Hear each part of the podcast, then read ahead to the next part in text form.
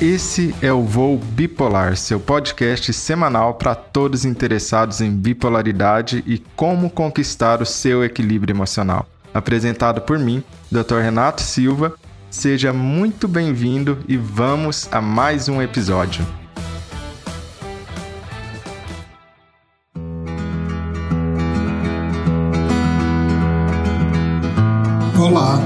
Seja muitíssimo bem-vindo. Hoje nós vamos falar muito sobre a jornada que o bipolar, junto é claro com a sua família, junto é claro com as pessoas que ele mais ama, atravessam em geral ao longo de um determinado período. Porque olha só, uma coisa super importante que a gente precisa entender é que o bipolar nunca está realmente sozinho com seus sintomas, atravessando períodos de dificuldade sozinho. Por quê? Porque nós temos algo super importante os sintomas da bipolaridade é quase que certo que vão afetar a vida de quem está próximo, porque sintomas comuns como por exemplo a irritabilidade, sintomas comuns como por exemplo excesso de gastos que podem acontecer, problemas no sono ou até mesmo aquela falta de energia que deixa a pessoa de cama, necessariamente vai afetar a pessoa que mais te ama, a pessoa que está ao seu lado. No mínimo essa pessoa pessoa vai ficar preocupada com alguém que tem bipolaridade. E nós vamos ver uma jornada completa de quais são as causas principais que até hoje a gente conhece sobre a bipolaridade e qual que é a jornada típica em geral de alguém com bipolaridade ao longo do tempo, da sua vida inteira, que muitas pessoas se sentem perdidas, muitas pessoas se sentem aí sem saber direito o que que pode esperar a partir do momento que tem o diagnóstico de bipolaridade. E a gente não precisa adivinhar. Como vocês sabem, e quem não me conhece ainda, né? Meu nome é Renato, eu sou médico psiquiatra formado pela USP e falo frequentemente aqui sobre bipolaridade. E uma das coisas que que eu sempre falo é: existe sim o caminho para estabilidade. Esse deve ser o objetivo de todo tratamento, conseguir atingir a estabilidade do humor. A gente não pode ficar daquela maneira onde que faz assim, ó, ah, bipolaridade é assim mesmo, deixa pra lá, não tem importância se a pessoa tá deprimida ou não, não tem importância se tem sintoma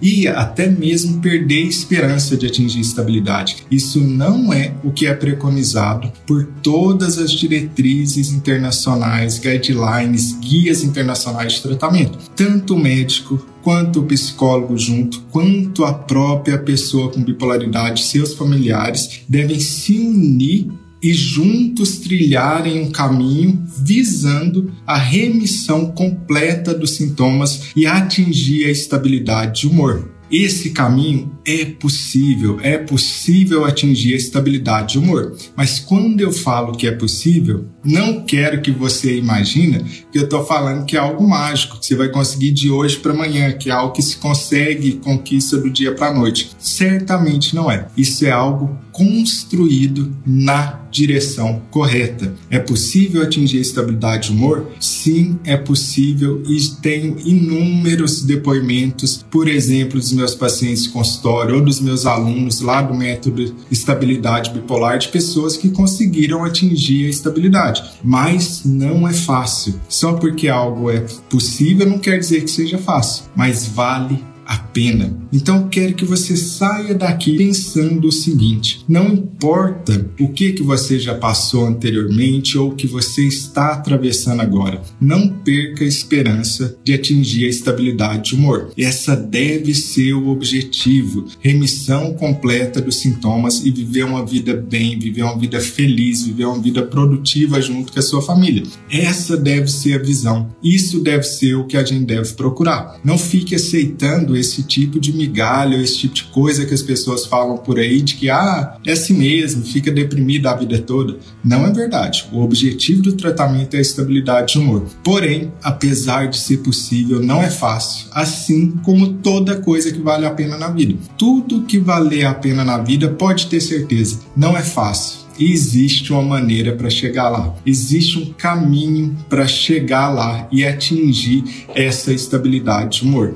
Esse caminho, muitas vezes, para algumas pessoas é mais curto, para outras pessoas é mais longo, mas é um caminho que vale a pena ser trilhado. Porque qual é a alternativa? A alternativa ao não tentar estabilizar o humor e não se dedicar, não dedicar energia a isso é qual? É ficar sofrendo com a depressão, que é a pior coisa que o ser humano pode sentir, aquela coisa sem energia, não tem ânimo para nada, as coisas perdem a graça. É como viver num mar de negatividade, onde você fica ruminando pensamentos negativos na sua cabeça, onde você olha para o mundo, acha tudo ruim, tudo negativo olha para você e acha tudo negativo, baixa autoestima. É claro que isso não é uma alternativa, aceitar a depressão. Que a gente quer é remitir os sintomas da depressão, é vencer os sintomas da depressão e viver uma vida com qualidade, mais do que isso, viver uma vida feliz ao lado das pessoas que a gente ama. Esse deve ser sempre o objetivo. E é por isso que eu já quero te parabenizar por você estar aqui, porque você está buscando conhecimento. Você sabe o que eu sempre digo conhecimento salva. E não digo isso à toa. O conhecimento na bipolaridade é essencial. Existe um oceano de diferença entre a pessoa que tem bipolaridade conhece sobre os sintomas, sabe como evitar gatilhos, evitar crises e quando pedir ajuda e o que fazer para se manter bem,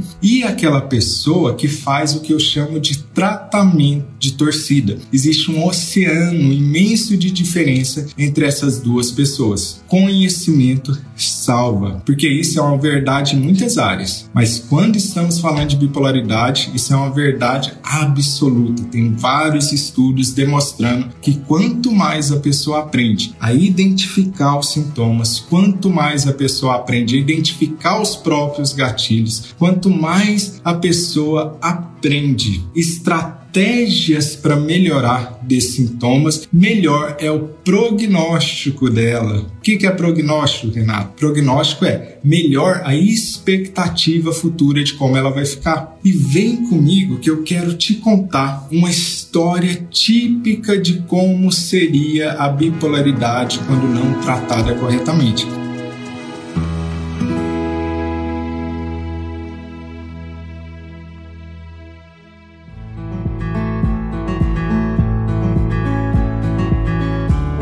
Coisa, você precisa saber que você não está sozinho. A primeira crise que alguém com bipolaridade passa, aceitar o diagnóstico da bipolaridade. Não é algo fácil a pessoa aceitar o diagnóstico da bipolaridade, porque muitas vezes as pessoas têm interpretações erradas do que é ser bipolar, do que é ter transtorno bipolar, do que é ter bipolaridade. As pessoas tem uma visão equivocada. Quantas vezes você já não ouviu, ah, bipolar é coisa de louco, essa pessoa tem isso, aquilo, coisas faladas por pessoas que são ignorantes no sentido de desconhecer as informações. Bipolar pode levar a vida normal, cuidar da sua família, ter emprego, ser uma pessoa produtiva, estudar, ter filhos, criar seus filhos, cuidar da sua família. Não existe nenhum impeditivo nisso e para isso que a gente trabalha para que a pessoa esteja estável. Só que a primeira crise que a pessoa vai passar na vida, a primeira crise existencial é a aceitação do diagnóstico. Isso não é fácil e muita gente já viveu este dilema. Depois que a pessoa passa, faz as pazes com o diagnóstico dela,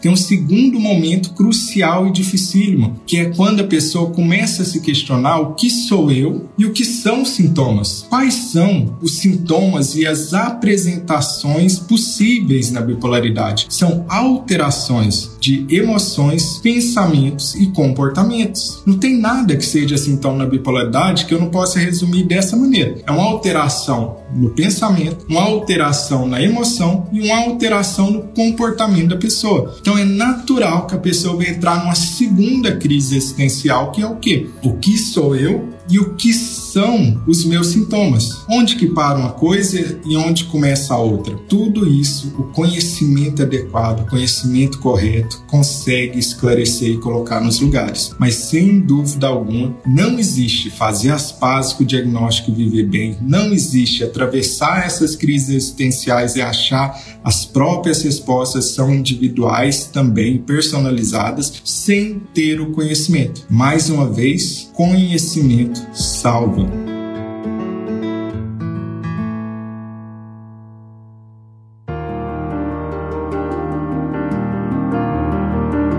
Como é a jornada de alguém que tem bipolaridade? Primeira coisa, a gente precisa pensar qual a idade que começam, que se iniciam os sintomas da bipolaridade. É mais cedo do que muita gente pensa a primeira faixa etária, já anota aí no seu caderno, a primeira faixa etária mais comum de iniciarem-se os sintomas da bipolaridade está entre 15 e 19 anos. A segunda faixa mais comum é entre 20 e 25 anos. Logo de cara você vê que a bipolaridade, na maioria das vezes, surge no fim da adolescência e início da idade adulta. Maravilha, você já sabe dessa informação agora. A maioria dos bipolares vai iniciar a vida, vai iniciar os sintomas na faixa etária entre 15 e 25 anos de idade. Porém, anote esse detalhe aí, grave esse detalhe. A bipolaridade pode se iniciar em qualquer momento da vida. Simplesmente entre 15 e 25 anos é a faixa etária mais comum, sendo que até 30 anos de idade, 70% de todas as pessoas iniciaram já, abriram um quadro de bipolaridade. Ou seja, é algo que na maioria das vezes vai iniciar em pessoas jovens. Compreendido esse primeiro passo, vem comigo para a gente compreender uma segunda questão. Uma segunda questão é: a maioria das pessoas começam o quadro não por aquela fase de ativação, de mania, de hipomania, mas sim pela pela depressão. Anota isso: depressão é, em 70% dos casos, o primeiro episódio do bipolar. Então, se você pegar todas as pessoas que são bipolares diagnosticadas no Brasil, você verá que a maioria delas começaram sintomas antes dos 30 anos de idade, 70%, e a maioria delas iniciaram com depressão. Só depois que veio a surgir uma fase de ativação, hipomania ou mania. Então essa é a primeira questão, esse é o primeiro quadro. Mas olha só, se a pessoa recebe diagnóstico de bipolaridade, isso não costuma vir rapidamente. Pelo contrário, isso costuma demorar cerca de 10 anos na pessoa que tem transtorno bipolar tipo 1, que é aquele mais óbvio. Observa que eu não estou falando mais grave, eu estou falando mais óbvio. Na pessoa que tem bipolaridade tipo 2, esse tempo ainda é maior. Entre o início dos sintomas e receber o diagnóstico correto, nós estamos falando de 13 e alguns estudos falam até 18 anos de média. É um absurdo completo se você for pensar. Olha isso: 9 anos para receber diagnóstico na bipolaridade tipo 1, 13 a 18 anos para receber o diagnóstico na bipolaridade tipo 2. E vamos continuar nessa jornada que a pessoa pode atravessar e frequentemente atravessa. Receber o diagnóstico, quem dera fosse igual receber tratamento adequado. Quem dera fosse igual. Eu falo que existem dois grandes problemas. O primeiro problema é receber o diagnóstico correto. Demora uma década ou mais. Segundo problema, receber o tratamento correto. Porque só porque você recebeu o diagnóstico, nem de longe significa que você vai receber o tratamento correto. Essa é a grande tragédia. E aqui uma pausa importantíssima quando eu estou falando de tratamento, eu não estou falando apenas de remédio. Isso já tem que ficar claro e combinado entre nós dois. Vamos lá, vamos combinar isso daqui. Quando eu falo de tratamento, eu estou falando de medicamento correto, isso é verdade, medicamento correto. Medicamento é importante, mas não é tudo, ele é apenas parte do tratamento. Existem diversas outras estratégias comportamentais que têm comprovação e evidência científica nos estudos que são necessárias para que o medicamento funcione corretamente, para que você atinja a estabilidade. E é aqui que muita gente acaba por não conseguir receber o tratamento correto, porque não adianta o remédio correto sem que se tenha todas as mudanças, estratégias comportamentais adequadas. Uma coisa anda de mão dada com a outra, uma coisa ajuda a outra. Isso seria igual você tentar fazer, por exemplo, uma receita de pão de queijo, que eu sou de Minas, né? Tenho que dar exemplo de pão de queijo, e você não usar queijo nenhum, não vai funcionar isso. Tá faltando um ingrediente essencial. Do mesma maneira, para conquistar estabilidade de humor, são necessários todos os ingredientes que fazem esse pão de queijo, esse bolo, por assim dizer, essa estabilidade. Se está faltando algum ingrediente, obviamente não vai funcionar. E muitas pessoas não recebem a informação adequada. Tem a primeira barreira de receber o diagnóstico adequado, segunda barreira de receber o tratamento adequado e a terceira barreira de receber não apenas o tratamento, como as explicações, o conhecimento necessário para colocar todos os ingredientes para realizar essa façanha, para realizar essa conquista sua e para sua família de estabilizar o seu humor. Nada vale mais a pena do que isso na bipolaridade, conquistar e estabilizar o seu humor. Sendo que algo que acontece muito é o que eu chamo de tratamento de torcida. O que que vem a ser isso? A pessoa vai no médico, relata vários sintomas, o médico dá o diagnóstico de bipolaridade, prescreve escreve uma receita sem muitas explicações sobre o que é bipolaridade, o que precisa mudar, o que não precisa mudar, nem explica direito aquele remédio na maioria das vezes. Claro que isso vai depender de com qual médico você está passando. E vai para casa com aquela receita e toma um comprimido. E torce para dar certo, sem realizar nenhuma mudança, sem saber quais são as estratégias, sem conhecer o que é bipolaridade, sem conhecer o que ele pode fazer para ser protagonista no seu tratamento para assumir o controle, porque é para você que mais interessa a estabilidade. Não existe ninguém mais interessado em atingir a estabilidade humor do que o próprio bipolar, porque é muito sofrido passar por depressões. É muito sofrido ter que lidar com a culpa, com os prejuízos que uma fase de ativação pode ter. Super difícil atravessar isso tudo. O maior interessado é justamente você que é bipolar e a pessoa que está ao seu lado, pessoa que te ama, pessoa que é seu familiar. São de longe os maiores interessados. Então é óbvio que o protagonismo é seu. Eu já vi muitas pessoas estabilizarem o humor e muitas pessoas que não estabilizaram, mas eu te garanto,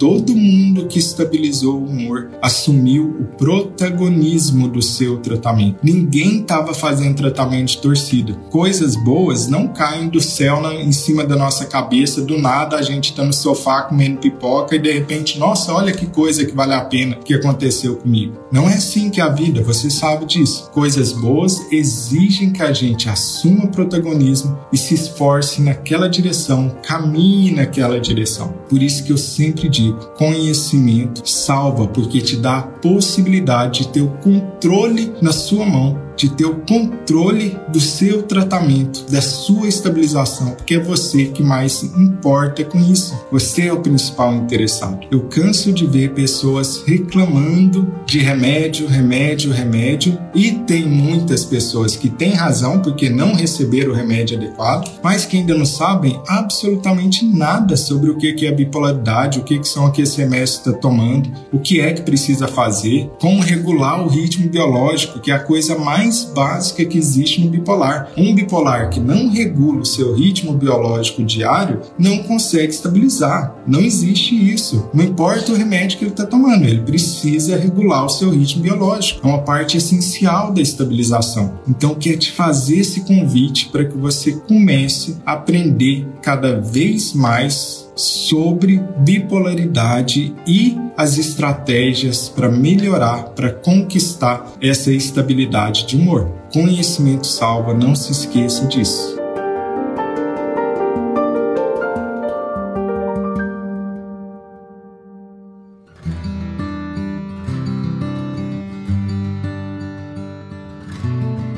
Olha só o que, que a gente precisa fazer já falei para vocês quando que começa pela primeira vez que abre o quadro na bipolaridade na maioria das vezes. Falei para vocês até que começa na maioria das vezes com a depressão. Só que aqui está algo que eu preciso contar para você. É algo que se chama sensitização e é essencial que todo bipolar conheça sobre isso. Mas, como você já me conhece, eu gosto de facilitar as coisas, de te contar da forma mais fácil e simples possível para que você entenda. Sensitização, que é o nome técnico, na verdade, pode trocar, troca essa palavra sensitização, nome técnico, por chute na canela. O que que tem a ver sensitização com chute na canela? é o seguinte: sabe o que, que observaram 100 anos atrás, quando não existia nenhum medicamento para bipolaridade? Que existiu essa época onde que não haviam medicamentos ou qualquer tipo de recurso para tratar a bipolaridade. Essa época, inclusive, nem é tão longe assim. 1949 foi o ano que teve um estudo importantíssimo com John Cadê na Austrália sobre lítio. Mas antes de 1949, praticamente não se tinha nenhum estudo ou qualquer tipo de esperança medicamentosa para aquela pessoa que tinha bipolaridade. Você sabia disso? Que muita gente reclama do remédio e muitas vezes com razão, porque pode dar efeitos colaterais e o medicamento prescrito erroneamente, equivocadamente, realmente faz mal ao invés de fazer bem. Tem que ser o remédio certo, obviamente, né? Mas teve uma época que nem a esperança de achar o medicamento correto era possível. Como a bipolaridade existe desde que existe um cérebro humano, consequentemente, milhares de anos as pessoas passaram sem nenhuma esperança ou expectativa de melhorar. Então, olha que época maravilhosa que a gente vive. É muito importante, ao invés da gente ficar só reclamando, só reclamando, da gente também parar um tempo que seja para ficar grato por ter nascido e viver em uma época onde que já inventaram recursos possíveis, porque não tem muito tempo, tem 73 anos que a gente tem qualquer tipo de recurso farmacológico para bipolaridade. E antes disso, Renato, nenhuma esperança. Não tinha jeito, não tinha remédio, não tinha nada. E agora a gente conseguiu inventar isso, isso é muito importante. Então, antes de 1949, quando não existia medicamentos, o que é que eles observavam? Eles observavam o que a gente chama de história natural da bipolaridade. Ou seja, se a pessoa abre o quadro de bipolaridade, não recebe nenhum tratamento, o que acontece com ela? Você já se perguntou isso? Ou muitas vezes você até viveu na pele isso. Muita gente vive na pele isso. Se a pessoa abre o quadro de bipolaridade, não trata, não faz nada, o que acontece com ela? Será que ela fica bem? Será que esse quadro vai piorando com a idade? Será que esse quadro vai melhorando com a idade? Será que fica a mesma coisa? O que é que acontece? O que acontece é algo chamado sensitização que é o que eu te falei para você trocar essa palavrinha sensitização por chute na canela, que você vai compreender bem. O que é que eu estou falando de chute na canela? É assim: você imagina que você tem um episódio de mania. Então, esse é o primeiro chute na canela. É uma agressão para o seu cérebro. Por quê? Porque altera várias substâncias químicas que tem lá dentro de neurotransmissores, como por exemplo dopamina que aumenta muito, glutamato que aumenta muito, todos esses neurotransmissores alteram. É por isso, esse é um dos motivos pelos quais as pessoas têm sintomas de um episódio de mania. Mas você teve a primeira vez e não tratou ou foi tratado incorretamente. O que é que vem acontecer? A pessoa tem a segunda vez e eu até te conto quanto tempo depois. Em média, isso daqui não é uma certeza, mas em média, o bipolar tem o primeiro episódio de humor dele naquela idade que eu te contei, e cerca de dois a três anos depois, se ele não tratar, vem o segundo episódio de humor dele. Ah, então é comum, olha que armadilha. Então é comum que a pessoa, depois do primeiro episódio de humor, mesmo sem tratamento, fique dois, três anos até voltar a ter o segundo episódio de humor, é comum e eu já vi muitas pessoas serem enganadas por isso. Elas têm o primeiro episódio de humor, começam o tratamento, melhora ali daqui uns seis meses, um ano, quem sabe, e para o tratamento e continua bem por mais um ano. falando: ah, eu nem tinha aquilo mesmo, olha só, eu terminei de melhorar e tô sem remédio, tô sem tratamento. Por quê? Porque elas não têm o conhecimento que agora você sabe. Bipolaridade é algo que vem em fases e, maioria das vezes, existe um intervalo de dois a três anos entre a primeira e a segunda fase de humor. Só que não para aqui. Depois que ocorre a segunda fase de humor, que seria como o segundo chute na canela, o que que acontece quando você começa a tomar chute na canela no mesmo lugar? Talvez o primeiro não doeu tanto, o segundo dói mais, o terceiro dói mais, o quarto dói ainda mais. Só vai piorando. Por quê? Porque eu estou agredindo sempre no mesmo lugar. Episódios de humor são da mesma maneira. Isso que se chama sensitização. Olha o que, que acontece. A cada novo episódio de humor, os próximos vão se tornando mais intensos em sintoma, eles se tornam cada vez mais próximos um do outro, quer dizer que o intervalo sem sintoma diminui e começam a se tornar cada vez mais resistente ao tratamento. Quer dizer que eu preciso com urgência evitar o próximo episódio de humor. Melhorar desse que está agora, mas evitar os próximos episódios de humor. Isso é essencial por conta desse mecanismo de sensitização que existe no bipolar, que já está descrito há mais de 100 anos. Cada novo episódio faz com que os sintomas sejam mais graves, mais difíceis de tratar e com menor intervalo entre as crises. Então, qual que é a estratégia na bipolaridade? Não só pensar no curto prazo de melhorar o que essa pessoa está passando agora, com a depressão ou com a mania, mas pensar como é que no longo prazo eu previno de acontecer outros episódios de humor. Como que eu faço para que no próximo ano não exista episódio de humor? E nos próximos dois anos, e nos próximos cinco anos, e nos próximos dez anos? Porque se você ainda não sabe, bipolaridade não tem cura, mas tem controle.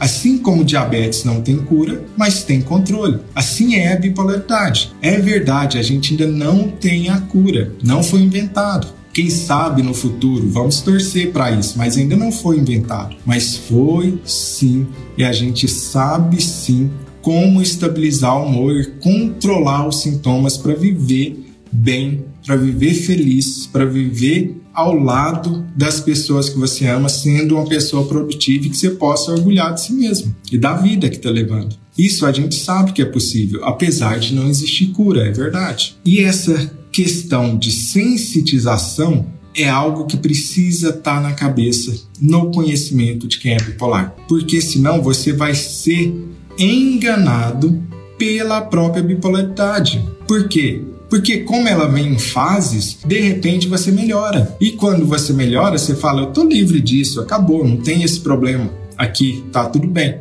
Só para recair daqui a algum tempo. E pior, como vocês estão vendo, cada novo episódio é um novo chute na canela. Consequentemente, vem mais grave, com intervalo menor entre as fases de humor. E a gente tem que evitar isso de qualquer maneira. Então, vamos pensar no que mais pode afetar essa sensitização. O uso de substâncias pode também agravar essa situação. Como que agrava essa situação? O uso de qualquer substância de drogas, como por exemplo maconha, cocaína, essas são as ilegais, mas tem as legais também, como álcool, agrava os sintomas também. Fazem a mesma coisa, começam a transformar os episódios de humor em cada vez mais grave, com intervalo menor entre as crises e, finalmente, com a resistência ao tratamento, tanto maconha quanto cocaína quanto álcool. E claro, existem outras substâncias também que podem prejudicar a estabilização. Veja bem, por que, que eu estou contando isso? Não é para te assustar ou passar medo, porque eu não preciso e nem quero que você fique assustado ou passando medo. Eu quero que você conheça a realidade e tenha conhecimento para evitar esse tipo de coisa. Não é para a gente ficar desesperado achando que isso é um destino inevitável. É verdade, antes de 1949, isso realmente era um destino inevitável. A gente não tinha recurso. Agora, de 1949 para cá, nós temos recursos. Esse é um destino evitável. Tem como prevenir tem como melhorar daqui para frente com o tratamento correto, com as estratégias corretas. E eu quero te dar mais informações e mais conhecimento como funciona ao longo da vida a oscilação dos sintomas, em especial nas mulheres. As mulheres têm um desafio a mais do que os homens quando estamos falando de bipolaridade, ou pelo menos algo que elas precisam ficar mais atentas. Na verdade, são algumas fases da vida da mulher.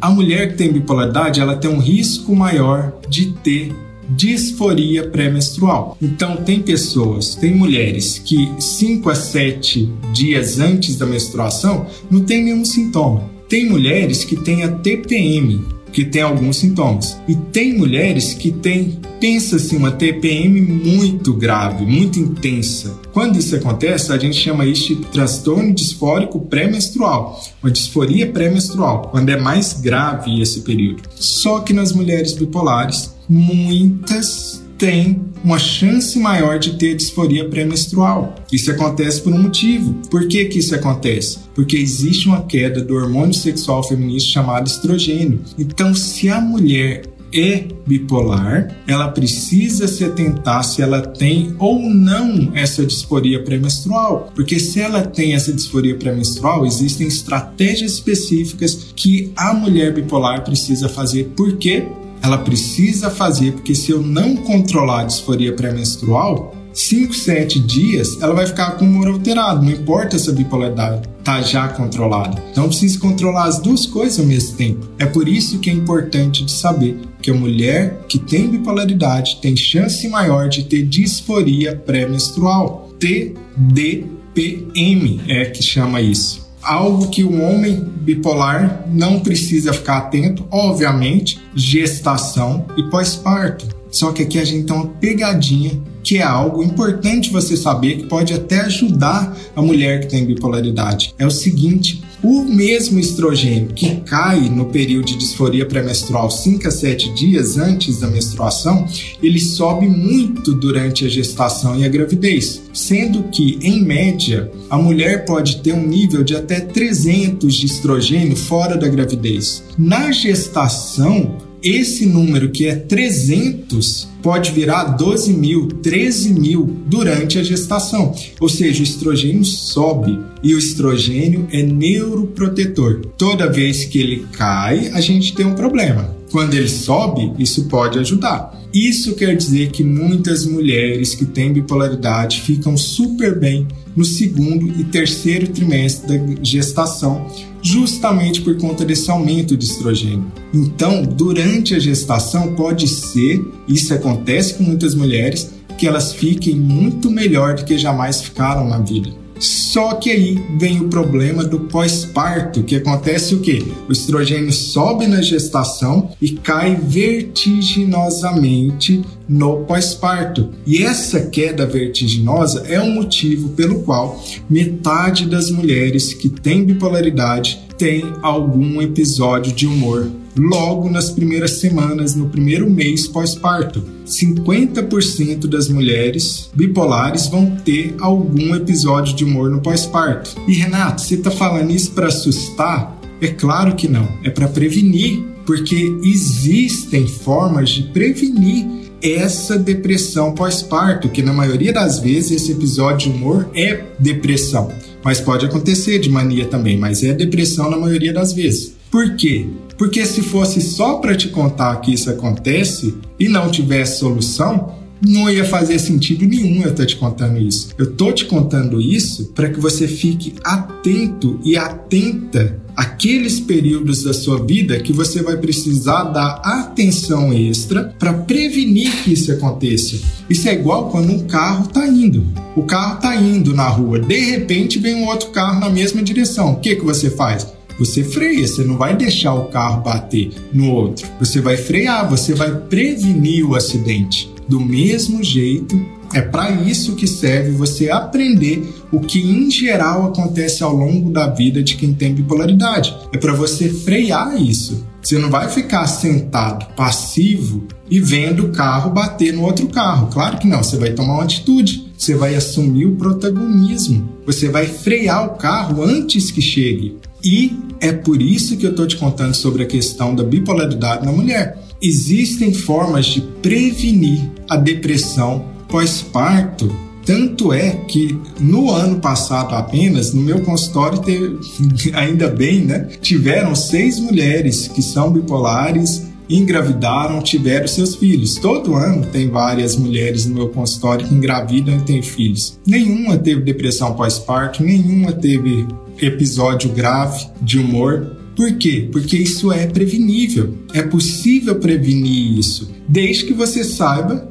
que você vai precisar frear ali. O que não pode acontecer é ir de alegre. De repente, tá lá no segundo, terceiro semestre da gestação, trimestre da gestação, tá indo tudo bem. Aí a pessoa não se preocupa em ajustar o tratamento para prevenir a depressão pós-parto. Eu tenho que me preocupar, porque agora você tem o quê? Agora você tem o conhecimento e você sabe que essa parte, esse período pós-parto é mais sensível para a mulher bipolar por conta de que uma das coisas é a queda brusca do estrogênio. Agora você já se liga nisso. Agora você consegue prevenir isso. E outra coisa que acontece no pós-parto da mulher, totalmente também, algo que dá para prevenir é a restrição de sono. A mulher precisa acordar à noite muitas vezes e não tem o apoio necessário em casa. Eu, para todas as mulheres que estão grávidas em consultório, eu já falo, ó, avisa o, o marido, avisa o pai, avisa a mãe, avisa a irmã, a vizinha, não importa quem seja, que você precisa dormir o máximo possível à noite. Outra pessoa precisa assumir os cuidados, na medida do possível, desse bebê recém-nascido durante a madrugada. Porque senão a gente tem a primeira causa, que é a queda de estrogênio, e a segunda causa, que é a restrição do sono que a mulher passa no pós-parto. Ela precisa ter apoio, a gente precisa construir essa rede de apoio dela. E já deixando claro para as pessoas o que eu quero deixar claro para você. Se existe algo fundamental para quem é bipolar, tem quatro letras: sono. Anota isso. Muita gente vem me perguntar sobre nutrição e eu pergunto de volta: mas e o seu sono? Por quê? Porque a gente começa pela base. O sono é a fundação da sua estabilidade de humor. Não existe bipolar estabilizado com sono ruim. Não existe isso. Tanto é que eu tenho certeza, a imensa maioria, você tá no episódio de humor, o seu sono altera. Você tá na ativação, o seu sono altera. Você tá na depressão, o seu sono altera. É possível estar em um episódio de humor e o sono não alterar? É até possível. Você vai construir uma casa. Você começa a construir na casa por onde? Pelo teto? É pelo teto que a gente começa a construir uma casa? Não. A gente vai lá, faz buraco no chão, faz a fundação da casa. E qual que é a fundação da estabilidade do bipolar? Sono mais do que sono, ritmo biológico regulado. Mas o sono faz parte desse ritmo biológico. Não é à toa que muita gente com bipolaridade começa a criar ansiedade pelo sono. E com razão, sabe por quê? Porque já sofreu demais deitando na cama e brigando com a cama, brigando com o travesseiro. Não consegue pegar no sono, passa noites em claro, querendo dormir, tem nada pior do que esse tipo de coisa. Ou uma insônia ou uma redução da necessidade de sono. Muita gente que é bipolar começa a ficar com medo de ir para a cama. É uma ansiedade na hora de dormir, de tanto que passa, de tanto que fica mal durante tanto tempo com isto.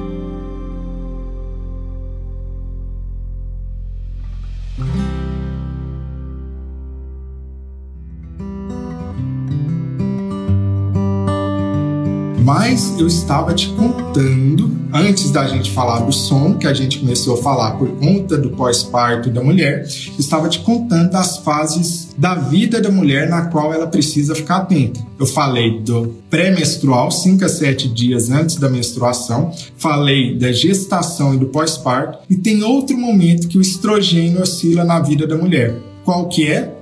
Climatério e menopausa. Climatério, para quem não sabe, é cerca de 5 a 10 anos antes da mulher ter a sua menopausa. O que, é a menopausa? Parar de menstruar durante um ano, pelo menos. O que, que acontece na menopausa? Queda do estrogênio. Essa queda do estrogênio que ocorre durante todo o climatério e na menopausa, também, assim como nas outras fases da vida da mulher, pode causar um aumento de episódios depressivos ou aumento da gravidade dos sintomas depressivos. Por quê? Agora está faltando estrogênio. Estrogênio é neuroprotetor.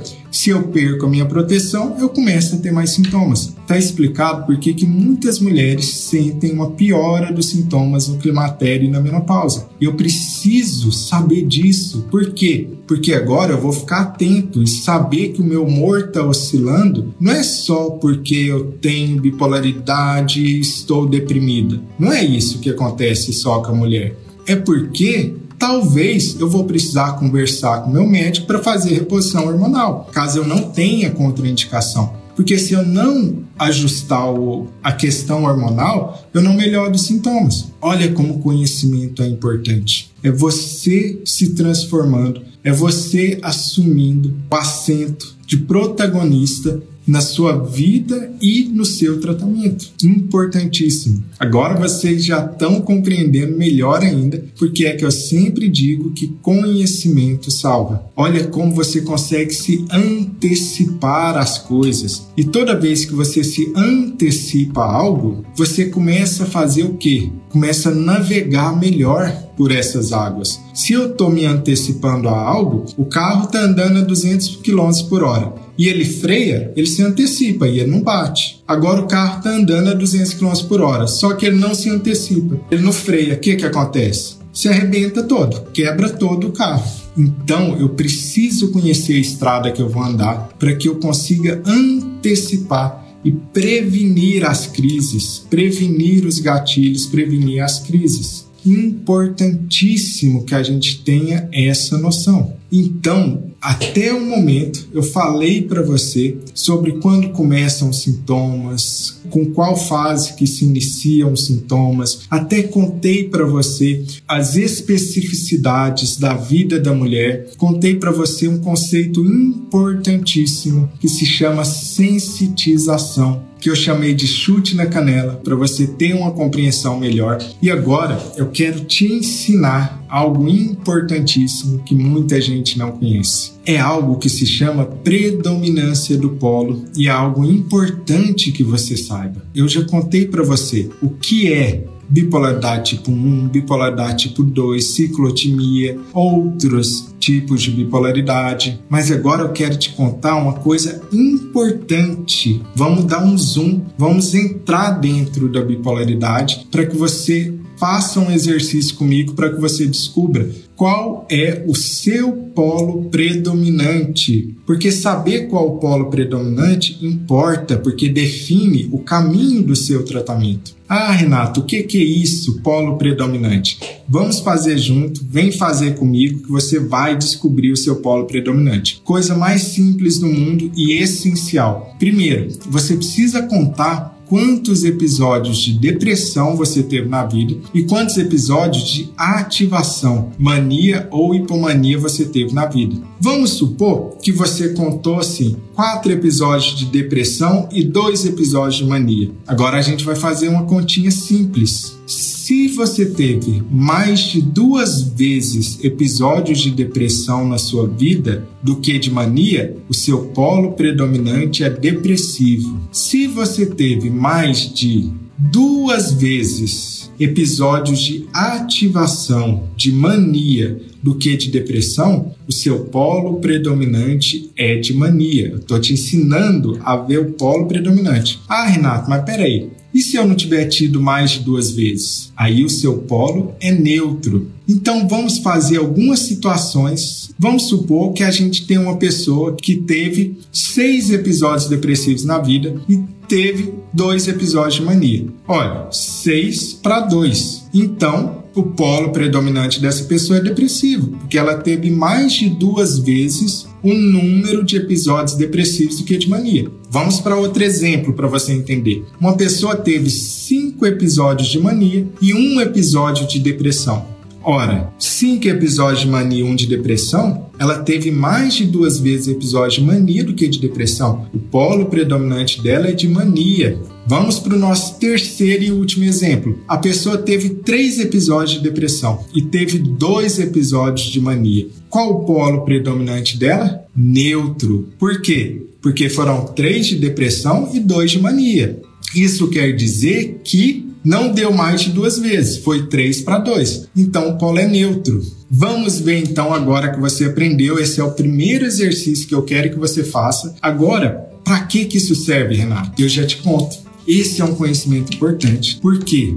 a forma como é o tratamento adequado de alguém com polo predominantemente depressivo é totalmente diferente da forma como é o tratamento adequado para alguém com polo predominantemente mania. Totalmente diferente, são coisas diferentes. Veja como é importante que você conheça isso, porque duvido que você ouviu falar sobre isso por aí e é um conhecimento essencial. Vários estudos já mostraram que isso faz diferença. Qual é o seu polo predominante? Isso vai determinar o seu tratamento adequado. Você precisa ajudar, assumindo o papel de protagonista, você ajuda os profissionais de saúde a terem condutas mais efetivas, mais adequadas, que realmente funcionam. Você começa a estabelecer uma parceria com os profissionais de saúde que são muito mais efetivas são muito mais efetivas. Eu ouço isso direto. Começam a falar que a partir do momento que vão adquirindo mais conhecimento, conseguem se expressar melhor, comunicar melhor com o médico, descrever quais sintomas, porque agora eles reconhecem em si mesmo o que é que estão sentindo. Porque tem coisa pior do que a pessoa está sentindo algo ruim e não sabe descrever isso adequadamente, ou até mesmo descreve isso de uma maneira que fica confusa, que a outra pessoa não consegue entender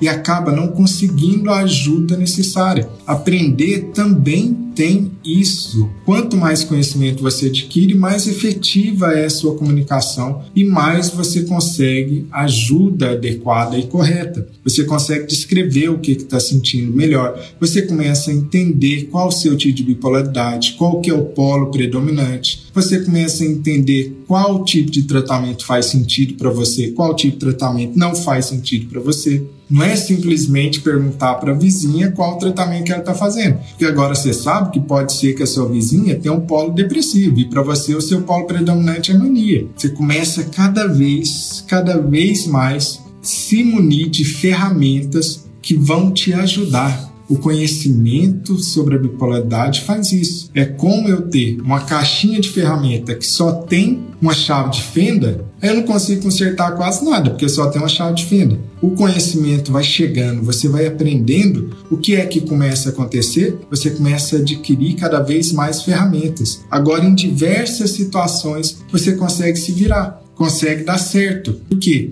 Porque você está com cada vez mais ferramentas adequadas. Esse é o poder do conhecimento. E eu contei para você até agora de várias coisas que ocorrem durante a vida do bipolar. Agora eu quero te contar uma outra questão super importante. Algo que acontece em relação ao tratamento. Muitas pessoas não sabem que existem formas de você regular o seu ritmo biológico que é essencial para ajustar e melhorar os sintomas da bipolaridade. Basicamente, são seis tipos de coisas que se chamam Zeitgeber. Esses Zeitgebers, que tem o um nome todo bonito alemão, né? Mas você pode chamar de pista ambiental, são maneiras de você manipular para o bem o seu próprio ritmo biológico e conseguir melhorar os sintomas. E por que que isso importa? Para você entender por que é que saber sobre as pistas ambientais importa e como manipulá-las para o seu próprio bem, para sua saúde, né, uma manipulação do bem nesse caso, para sua saúde, para que você viva melhor, você precisa entender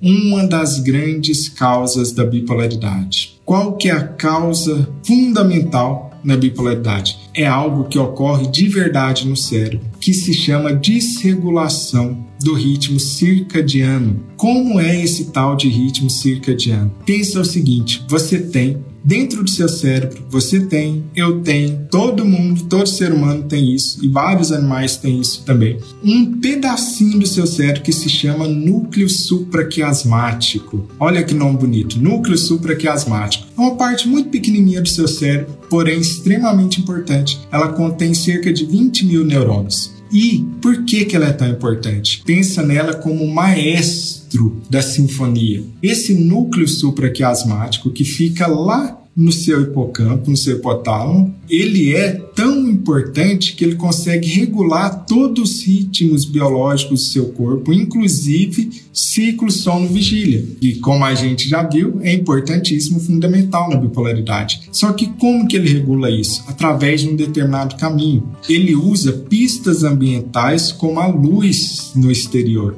Olha que interessante. A luz ambiental, a luz solar, a luz natural que te cerca, entra no seu olho, vai lá no fundo do seu olho, na retina. Essa retina tem células especiais que se chamam células ganglionares, que mandam sinal lá para o núcleo supraquiasmático que você entendeu agora, que é o maestro de todos os ritmos biológicos, e esse núcleo supraquiasmático manda um sinal para uma partinha do seu cérebro que se chama glândula pineal. Sabe o que essa glândula pineal faz? Ela libera melatonina. E você deve estar pensando, ah, Renato, melatonina eu já ouvi falar. Melatonina é o hormônio do sono, da sonolência. Exatamente, é isso mesmo. Então, recapitula comigo esse caminho, ó.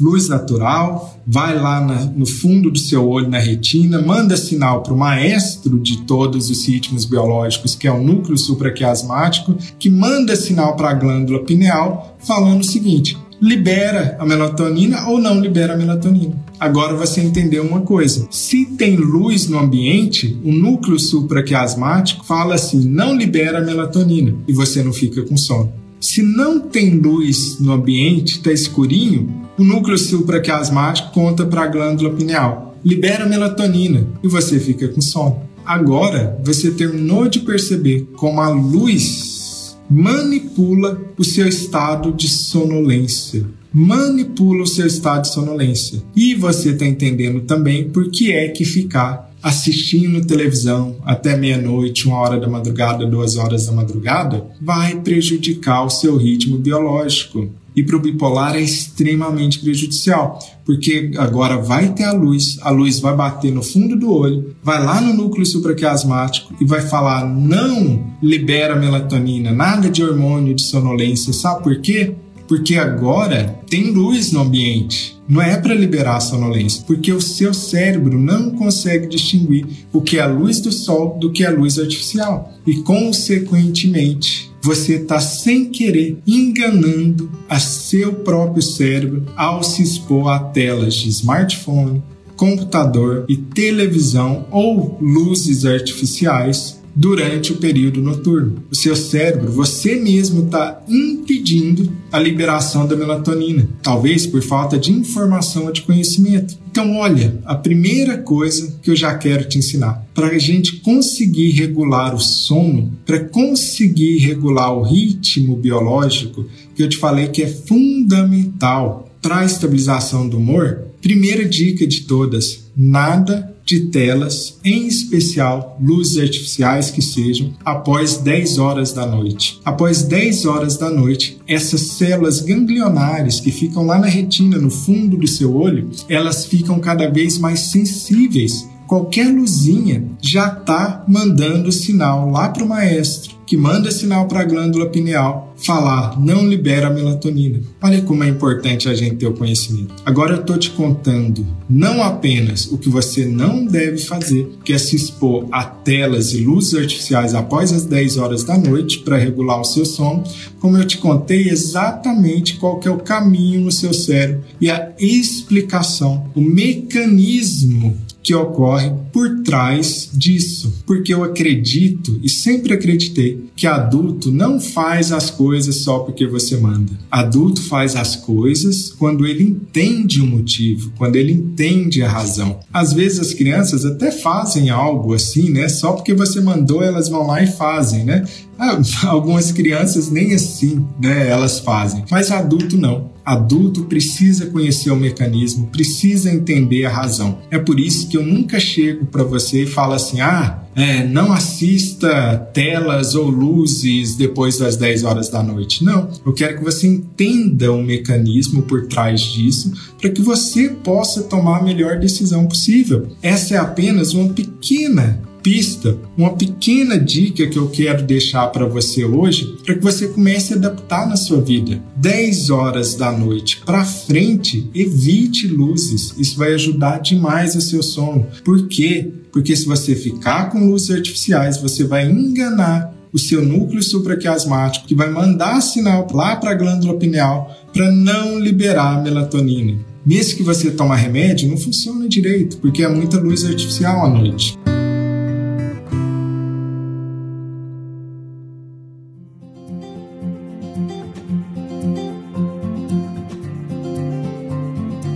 Agora eu quero te contar o contrário.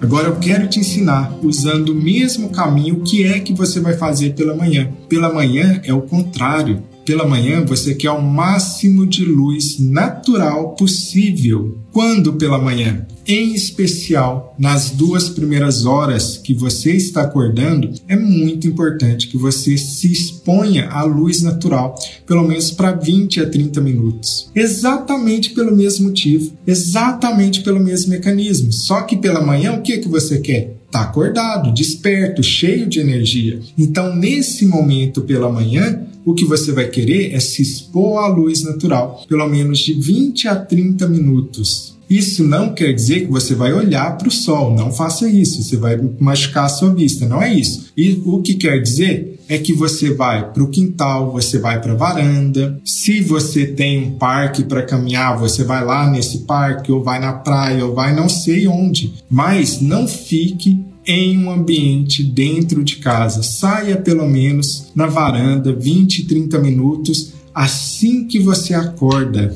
Porque quando você está deprimido, qual que é a vontade? É ficar no quarto escuro, é ficar longe da luz, longe das pessoas. E essa é justamente uma das grandes armadilhas que a depressão causa. É justamente o que você não deveria fazer. Mas a depressão é cheia dessas armadilhas. O que ela quer é que você faça algo que vai fazer ela ficar cada vez mais forte. Toda vez que você está deprimido, você quer ficar no quarto escuro. E é justamente o que vai piorar os sintomas da depressão. Então, como é que eu faço pela manhã? Acordou, se expõe 20 a 30 minutos à luz natural pela manhã. Porque, mesma coisa, o que vai acontecer é luz natural pela manhã, vai lá na retina no fundo do seu olho, manda sinal para o núcleo supraquiasmático, que manda sinal para a glândula pineal e fala: nada de melatonina agora. Por quê? Porque agora é o dia, porque agora é hora de acordar. Muita gente se sente cansado, muita gente se sente sem energia pela manhã, lentificado, os movimentos estão lentos, a mente está lenta,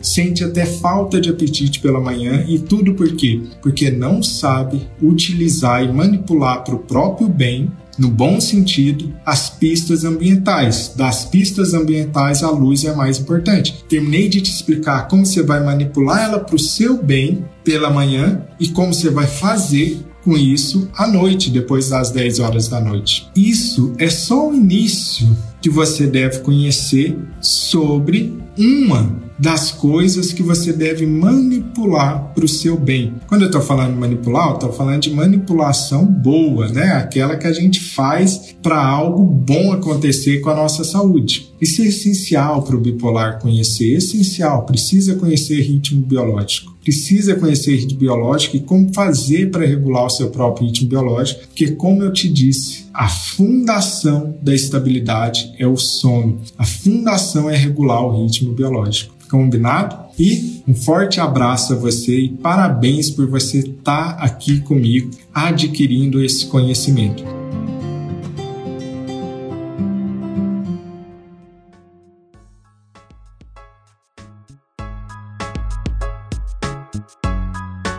Esse foi mais um podcast Voo Bipolar. E não se esqueça de assinar e compartilhar esse podcast. Assim você ajuda essa mensagem a ir mais longe e chegar a mais pessoas que precisam dessas informações para conseguir seu equilíbrio emocional. Todo material anexo que seja relevante ao episódio de hoje, assim como nossos contatos em outras plataformas, estão no site linktree. Renato Silva. Até a próxima!